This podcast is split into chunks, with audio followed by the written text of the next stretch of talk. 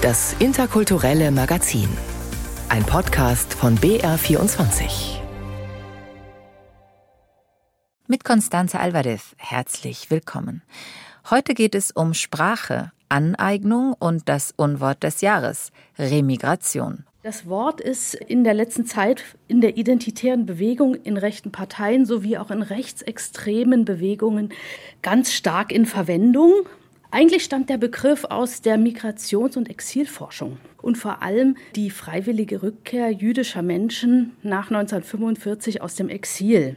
Und diese Vokabel wird jetzt bewusst ideologisch umgedeutet. Sie wird sozusagen vereinnahmt und dann mit der Forderung verbunden, Menschen massenweise zu deportieren, abzuschieben, die in irgendeiner Art und Weise eine Migrationsgeschichte haben. Außerdem von F wie Flinter bis W wie Woke wir erweitern unseren Wortschatz mit Vielfalt, dem neuen Diversitätswörterbuch von Duden. Gerade bei diesem Buch habe ich gemerkt, dass wir, ich glaube, besser fahren können, wenn wir eine inklusive Sprache verwenden. Und dazu gehört auch einerseits natürlich zu wissen, worum es geht, aber eben auch dieses Bewusstsein schaffen, wie wir miteinander reden. Wir besuchen Katharina Badjanova in der Villa Concordia in Bamberg. Dort arbeitet die Künstlerin an einer neuen Kunstgeschichte der Ukraine und wir schauen durch die Augen von Jugendlichen auf die Geschichte des Holocaust in der Ausstellung Schaut hin, lyrische Stolpersteine in Hof. Doch zunächst geht's um Migration, eines der beherrschenden Themen im Bundestag diese Woche. Zwei Gesetze wurden verabschiedet. In Zukunft soll es einfacher werden, Menschen ohne Bleiberecht abzuschieben. Einbürgerungen werden früher möglich sein als bisher. Für eine hitzige Debatte sorgte auch der Umgang mit der AfD nach dem Treffen mit Rechtsextremen und Unternehmern in Potsdam. Dort wurden Pläne geschmiedet für die sogenannte Remigration von Millionen von Menschen mit Migrationsgeschichte. Seitdem das bekannt geworden ist, finden in ganz Deutschland Demonstrationen gegen rechts statt. Heute auch in München. Anfang der Woche hat eine Jury den Begriff Remigration zum Unwort des Jahres erklärt. Welches Konzept steckt hinter diesem Begriff? Das erklärt Bianca Schwarz. Remigration. Der Begriff klingt wissenschaftlich und kommt ursprünglich auch aus den Sozial- und Politikwissenschaften.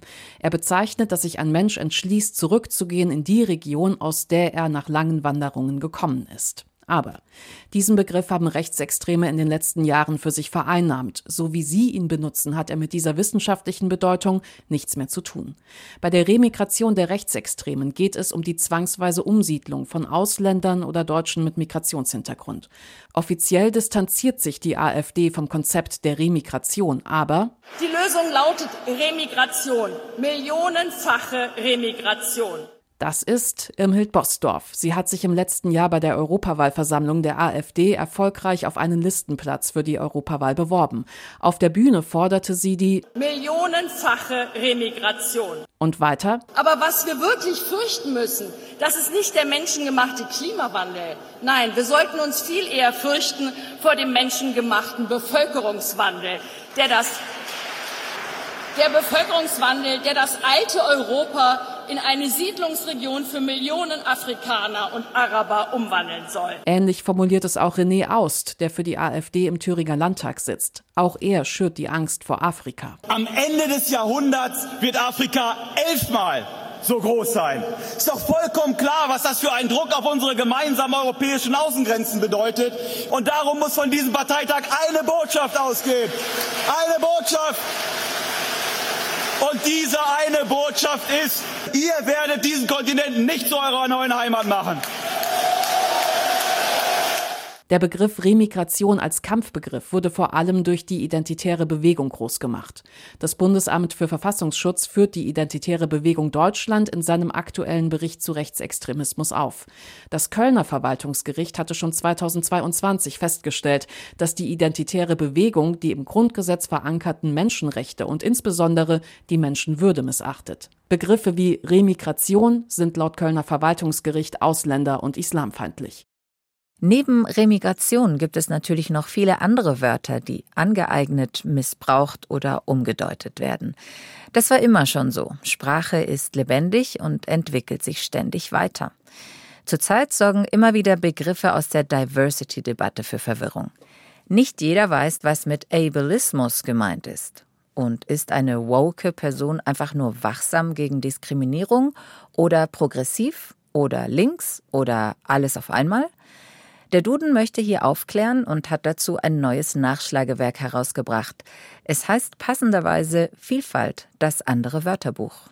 Ich erhoffe mir von diesem Buch, dass wir vielleicht mal Leuten zuhören, die Ahnung von ihrem Fach haben, dass wir uns nicht so schnell und leicht blenden lassen von irgendwelchen Krawalltüten in Social Media, die alles schlecht und schlimm reden wollen. Sagt Sebastian Pertsch über das Wörterbuch Vielfalt, das er vor kurzem im Duden Verlag herausgegeben hat mit dem Ziel, die Leser für diskriminierungsfreie Sprache zu sensibilisieren. Das andere Wörterbuch, wie der Journalist und Autor es nennt, enthält häufig gebrauchte, teils ganz neue Begriffe unserer Zeit, die mit dem Thema Diversität zu tun haben. Zwei Jahre lang sammelte Sebastian Pertsch Begriffe 100 davon wählte er schließlich aus. Das klingt erstmal super viel, ist aber im Vergleich zu dem, was möglich wäre, sehr wenig. Es ist noch nicht mal repräsentativ, muss ich sagen. Also in diesen zwei Jahren habe ich eine Liste gesammelt und auch viele Vorschläge von AutorInnen selbst bekommen. Tatsächlich sind es mehr als 1000 Themen, wo man sagen kann, okay, da, lass doch mal darüber reden. Für die ausgewählten Stichwörter von Ableismus bis Vogue konnte Sebastian Pertsch 100 renommierte Autorinnen und Autoren mit Fachkenntnissen und oft auch persönlichen Bezug gewinnen, die die Begriffe aus ihrer Sicht erklären. Darunter Marina Weißband, Raul Krauthausen zum Thema Menschen mit Behinderung oder die jetzige Bundesbeauftragte für Antidiskriminierung Ferda Attermann zum Stichwort Diskriminierung. Die persönliche Sichtweise der AutorInnen eröffne einen ganz anderen Blick, sagt Sebastian Pertsch, denn für Betroffene sei ein Begriff oft ganz anders konnotiert als für die nicht betroffene Mehrheit der Gesellschaft. Besonders deutlich wird das etwa an dem Kapitel Chronisch krank, das die selbst betroffene Publizistin Marina Weißband verfasst hat. Ihre Sicht ermögliche sowohl einen neuen Zugang als auch einen Perspektivwechsel und schütze vor Missverständnissen. Gerade bei diesem Buch habe ich gemerkt, dass wir, ich glaube, besser fahren können, wenn wir eine inklusive Sprache verwenden. Und dazu gehört auch einerseits natürlich zu wissen, worum es geht, aber eben auch dieses Bewusstsein schaffen, wie wir miteinander reden. Denn das Wie wir miteinander reden hat sich in Zeiten von Social Media stark ins Negative verändert. Deutlich wird dies auch an den hitzigen Diskussionen um Diskriminierung und Sprache, die sich vor allem am Gendersternchen entzünden und in Bayern und Sachsen bereits zum Verbot desselbigen an Schulen geführt haben. Emotional aufgeladene Debatten wie diese will Sebastian Persch mit seinem Buch versachlichen. Es gibt ja immer wieder Diskussionen, wenn neue Begriffe hinzukommen, aber im Grunde bildet es die Sprachentwicklung ab im deutschsprachigen Raum. Und auch bei Begriffen, die sehr diskriminierend sind, blicken wir nur mal auf das N-Wort oder das Z-Wort. Das Z-Wort hatten wir tatsächlich auch im Buch. Es ist wichtig, dass man darüber informiert wird und mein Ziel ist, sensibilisiert wird. Und der Bedarf an Information ist groß. Denn viele wissen nicht, was eigentlich Ally oder POC bedeutet und warum man schwarz plötzlich groß schreibt. Wie werden diese Wörter benutzt und was drücken sie aus? Welche Begriffe sind von Minderheiten gewählte Selbstbezeichnungen, wie etwa Romnia und Sintizi, und welche sollten aus historischen Gründen vermieden werden? Wo wird oft unbeabsichtigt diskriminierende Sprache verwendet und welche Begriffe werden sogar bewusst falsch eingesetzt? Etwa das Wort Vogue, das ursprünglich in der amerikanischen Black Lives Matter Bewegung als Synonym des Widerstands galt und nun hierzulande eher abwertend verwendet wird ist ein sehr gutes Beispiel, wie ein Begriff gekapert wird aus der, ich sag mal, mindestens konservativen, vielleicht rechtskonservativen, teils bis rechtsextremen Ecke. Etwas, das aus den USA vor allen Dingen überschwappt, aber eine ganz andere Bedeutung hat. Kapern wird immer probiert. Aber in dieser massiven Form, wo etwas umgedeutet wird, ist äh, bemerkenswert. Nicht nur das woke, um Achtsamkeit bemühte Sprechen, auch bereits ironisierte Begriffe wie alter weißer Mann haben Eingang ins Wörterbuch gefunden. Ebenso das Wort Biodeutscher, das 1996 vom deutsch-türkischen Kabarettisten Muhsin Omurca zum ersten Mal im ironischen Sinn verwendet wurde. Schnell tauchte der Begriff, ganz ernst gemeint übrigens, in politischen und gesellschaftlichen Debatten auf. In jüngster Zeit entdeckten auch rechte Kreise den Begriff Biodeutscher, um sich damit von den sogenannten Passdeutschen abzugrenzen und letztere zu diskriminieren. Deshalb landete der Begriff 2017 auch auf der Shortlist für das Unwort des Jahres. Es war sehr spannend zu sehen, welche Hintergründe hat, welchen geschichtlichen Wandel das hat. Aber es ist auch klar, auch Sprache wandelt sich. Und da muss man natürlich gucken, welche Richtung schlägt es ein. Vielfalt, das andere Wörterbuch, löst beim Lesen sicherlich das eine oder andere Aha-Erlebnis aus. Vor allem aber macht es neugierig, eröffnet neue Horizonte und regt vielleicht auch zu mehr Mut gegen Ungerechtigkeiten an. Das zumindest erhofft sich Herausgeber Sebastian Pertsch. Wichtig sei ihm vor allem, dass wir über bestimmte Themen reden und uns öffnen und gucken und zuhören den Leuten, die davon betroffen sind. Vielfalt, das andere Wörterbuch. Roswitha Buchner hat es vorgestellt. Das Buch ist bei Duden erschienen und kostet 28 Euro. Sich öffnen, dem anderen zuhören, auch wenn es gerade unangenehm ist, das tun derzeit die ukrainischen Stipendiaten und Stipendiatinnen der Villa Concordia in Bamberg. Seit knapp einem Jahr sind sie hier mit einem speziellen Förderprogramm zu Gast. Gemeinsam überlegen die Schriftsteller, Musikerinnen und Künstlerinnen, wie eine neue Identität ihres Heimatlandes aussehen könnte. Was bedeutet es, Ukrainer oder Ukrainerin zu sein, jetzt nach bald zwei Jahren Krieg? Mit dabei die Künstlerin und Kunsthistorikerin Katerina Badianova. Von Bamberg aus arbeitet sie nicht mehr und nicht weniger als an einer neuen ukrainischen Kunstgeschichte. Astrid Meierle hat sie besucht. Ich dachte, Bamberg sei eine sehr ruhige Stadt. Aber ich war überrascht. Es gibt viele Touristen hier und die Stadt schläft nicht. Mein Aufenthaltsstipendium im Künstlerhaus Villa Concordia ermöglicht mir, mich auf mich und meine Arbeit zu konzentrieren.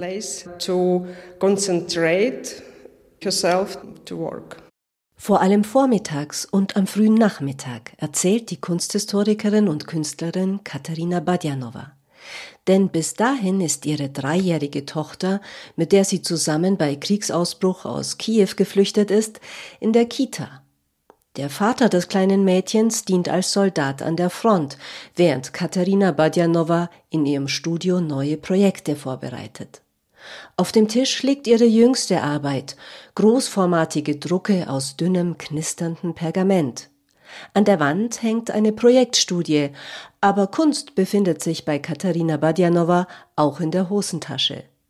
Sie zieht ein Kartenspiel hervor und erklärt, wie es im ersten Jahr ihrer Flucht aus der Ukraine entstanden ist. During the year I was collecting screens from my phone Während des Jahres sammelte ich Screenshots von meinem Smartphone.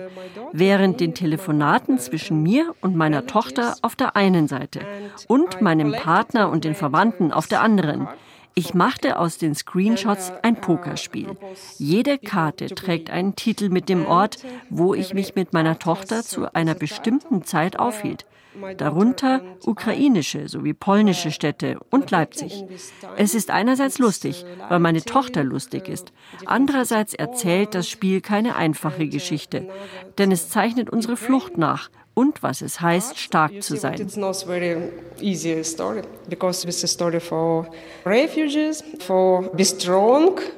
In ihrer Ausstellung, die ab 24. Januar in der Villa Concordia zu sehen ist, beschäftigt sich Katharina Badjanova mit der ukrainischen Kunstgeschichte. Der Titel Lücken in der Geschichte komponieren, Kritik als Sorge und Vergnügen. Katharina Badjanova arrangiert Wandcollagen aus Bildern und Textfragmenten. Sie spürt Leerstellen in der ukrainischen Kunstgeschichte auf und geht ihnen nach. Lücken, die durch Repression, Diffamierung, politische und räuberische Übergriffe in verschiedenen Zeiten, vor allem aber im 20. Jahrhundert entstanden sind. Mit dem Beginn des Angriffskriegs vor knapp zwei Jahren hat Katharina Badjanova ein neues Bedürfnis entwickelt, die Kunstgeschichte der Ukraine zu erforschen. In ihrer aktuellen Ausstellung befindet sich auch die Kopie einer Szene mit sitzenden, barfüßigen und offensichtlich verarmten Menschen, die vom Leben gezeichnet sind. Der Künstler Anatoli Pietritsky, geboren 1895 in Kiew, Bühnenbildner und ein Maler mit sehr unterschiedlichen Handschriften, Manche seiner Werke, die etwa im Internet zu finden sind, zeigen deutliche Einflüsse der klassischen Moderne, des Kubismus, vor allem aber die Nähe zum Bauhauskünstler Oskar Schlemmer. In Bamberg ist ein ganz anderes Bild Anatoli Pietrickis zu sehen. Auf den ersten Blick im Stil des sozialistischen Realismus gemalt. Katharina Badjanova erzählt, warum dieses Werk, das sie als Abbildung zeigt, Mitte der 30er Jahre aus den Ausstellungssälen des Nationalen Kunstmuseums der Ukraine in die Depots verschwand. Petritzky Pedritzky war Kommunist. Er versuchte seinen eigenen Weg zu finden, das Leben in der neuen sozialistischen Realität wiederzugeben. Seine Kritiker empfanden das als unästhetisch und nicht die beste Art und Weise, die Gesellschaft darzustellen. In Bamberg hat Katharina Badjanova eine für ihre Recherche interessante Entdeckung gemacht, erzählt Nora Gomringer, Leiterin des Künstlerhauses Villa Concordia. Beim Tag der offenen Tür zeigte Katharina Badjanova ihre Funde hier aus Bamberg. Und zwar ist sie ja jemand, der öfter spazieren geht und sie hat sich dann gefragt, was wollen die Bamberger denn so loswerden? Und dann hat sie einen Katalog wirklich durch reinen Zufall in den vielen Kisten, die die Leute so vor die Tür stellen, so zu verschenken, nehmt mit, was drin ist und so. Da hat sie einen Katalog gefunden, der in den 80er Jahren gedruckt war, aus der Ukraine und zwar eine Art Verzeichnis vom Bildbestand eines Museums äh, in der Ukraine. Aber ich sage, genau diese Sammlung, die ist im Prinzip in großen Teilen äh, nach Russland abtransportiert worden. Katharina Badjanova arbeitet an einer nationalen Kunstgeschichte der Ukraine. Gleichzeitig scheinen ganz nebenbei in den Werken und in den Biografien der Künstler, auf die sie verweist, die großen Verbindungslinien zur gesamteuropäischen Avantgarde auf zu Künstlerinnen und Künstlern, die im 20. Jahrhundert über Knotenpunkte wie Bukarest, Paris, Warschau, Weimar, Lodz und Kiew miteinander verbunden waren. Astrid Meierle über die ukrainische Künstlerin Katerina Badjanova. Ihre Arbeit ist ab Mittwoch bis Anfang März zu sehen in der Ausstellung Lücken in der Geschichte komponieren, Kritik als Sorge und Vergnügen in der Villa Concordia in Bamberg. Wenn Sie das Thema interessiert, heute Abend um 18.05 Uhr läuft im Kulturjournal auf Bayern 2 eine längere Reportage von Astrid Meierle über die ukrainischen Stipendiaten in der Villa Concordia. Jugendliche seien wenig interessiert an der Vergangenheit, lautet ein häufiger Vorwurf. Auf der anderen Seite steht die deutsche Erinnerungskultur in letzter Zeit in der Kritik. Angesichts des wachsenden Antisemitismus halten sie viele für wirkungslos. Wie wichtig eine Auseinandersetzung mit dem Holocaust ist und wie groß das Interesse von Jugendlichen sein kann, wenn man den richtigen Zugang findet, zeigt ein Projekt der Realschule Hof. Nach einem Besuch in Auschwitz konzipierten Schüler und Schülerinnen in den vergangenen anderthalb Jahren eine Ausstellung, die im Theater Hof zu sehen ist. Ihr Titel Schaut hin, lyrische Stolpersteine. Anne-Rose Zuber stellt das Projekt vor. 1,1 bis 1,5 Millionen Menschen wurden im Konzentrationslager Auschwitz getötet. Zahlen gehören zum Geschichtsunterricht. Blanke Zahlen, wenig begreifbar. Das erfährt Julia Richter, Geschichtslehrerin an der Realschule Hof, immer wieder. Also es ist eigentlich jedes Jahr so, dass Schüler ab der achten Klasse sehr großes Interesse am Thema haben und auch wirklich sehr großes Interesse haben, diesen Ort zu sehen. Doch der Weg nach Auschwitz blieb für die interessierten Jugendlichen bisher versperrt. Unsere Schule fährt generell nicht ins Ausland. Und äh, Polen, so war eigentlich auch schon zu meiner Schulzeit immer die Argumentation, das ist versicherungstechnisch schwierig und dann muss man einen Bus vollkriegen und wie soll man das denn machen unterm Schuljahr? Organisatorische Stolpersteine über Stolpersteine.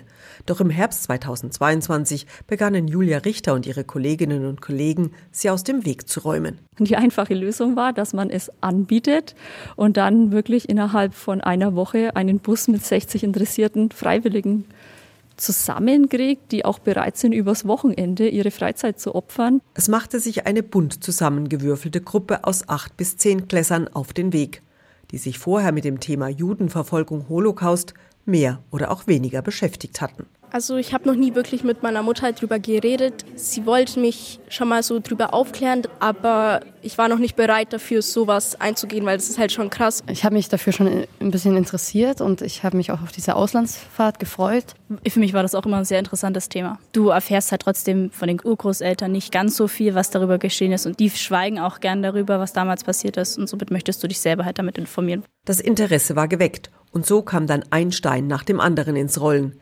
Mehr als 100 Euro pro Schüler sollte die Exkursion nach Polen nicht kosten. Das war die klare Vorgabe der Schulleitung. Also haben wir uns auf Sponsorensuche begeben und konnten dann fast 18.000 Euro Spenden auch einsammeln. Und dann haben wir uns gedacht, gut, einfach nur eine Fahrt, ohne dass ein Ergebnis dabei rauskommt, ist ein bisschen wenig bei diesen vielen Sponsorengeldern. Und so kam die Idee der lyrischen Stolpersteine. Das sind große Stoffsteine, rundherum bedruckt mit Texten der Schülerinnen und Schüler. Sie liegen quer verteilt in der Ausstellung im Hofer Theaterfoyer. Laden ein, genauer hinzuschauen, den Blickwinkel zu ändern. Das Thema Judenverfolgung wird begreifbar. Die Hofer Schülerinnen und Schüler haben zum einen Fakten zusammengetragen, schon bei einer Stadtführung auf den Spuren jüdischer Mitbürger in Hof und dann auch auf der Exkursion rund um Krakau erklärt die 14-jährige Nela. Wir haben erst Informationen gesammelt im Museum von Schindler. Dann waren wir auch in Auschwitz und haben dort viel aus den Plakaten, die dort ausgehängt waren, viele Informationen rausgeschrieben. Die Ausstellung ist aber weit mehr als eine reine Infovermittlung. Da wurde viel angestoßen, freut sich Geschichtslehrerin Alexandra Rossner. Ich denke, Sie haben verdammt viel mitgenommen, unsere Schüler einfach die Bilder, die die Schüler im Kopf haben, das Erfahrbare, was sie gesehen haben, was sie miterlebt haben, die Museen, die Gespräche, auch außerhalb, die sie abends noch geführt haben, was sie wirklich bewegt hat, die dann bis tief in die Nacht gingen. Die Jugendlichen haben ihre Eindrücke der schier unbegreifbaren Gräueltaten in eindrucksvollen Texten zusammengefasst. Asra zum Beispiel hat sich in ein kleines Mädchen hineinversetzt, das im Ghetto von Krakau lebte. Hier ein Auszug aus ihrem Gedicht Ketten. Sie halten uns fest, wie an Ketten, die an uns ziehen, denn sie lassen niemanden fliehen. Das Gefühl, dass es auch mich trifft, fühlt sich an wie Gift. Alle müssen wissen, was hier passiert, wie schnell man sein Leben verliert. Und nur das kann uns vielleicht noch retten. Und wir werden sie los, diese unsichtbaren Ketten. Beeindruckend auch drei große Gebetsfahnen. Christliche, muslimische und jüdische Jugendliche aus Hof haben sie nach dem Auschwitz-Besuch geschrieben. Diese gemeinsame Auseinandersetzung des komplexen Themas lobt auch Ludwig Spähnle. Der Antisemitismusbeauftragte der Staatsregierung hat die Schirmherrschaft für die professionell aufgemachte Ausstellung mitsamt Begleitbroschüre übernommen. Sie ist bis zum Holocaust-Gedenktag im Theater zu sehen und kann dann von anderen Schulen und Einrichtungen ausgeliehen werden. Und das Projekt zieht weitere Kreise. Demnächst gibt es einen Austausch mit Schülern aus Lodz und die nächste Exkursion nach Auschwitz ist jetzt auch schon fest im Kalender der Realschule Hof eingeplant. Anne-Rose Zuber über das Projekt Schaut hin, lyrische Stolpersteine der Realschule Hof. Die gleichnamige Ausstellung ist noch bis zum nächsten Samstag, dem Holocaust-Gedenktag, im Theater Hof zu sehen. Und damit geht das interkulturelle Magazin für heute zu Ende. Wenn Sie uns weiterempfehlen wollen, unsere Sendung gibt es auch als Podcast im Netz. Danke fürs Zuhören und einen schönen Sonntag wünscht Constanze Alvarez.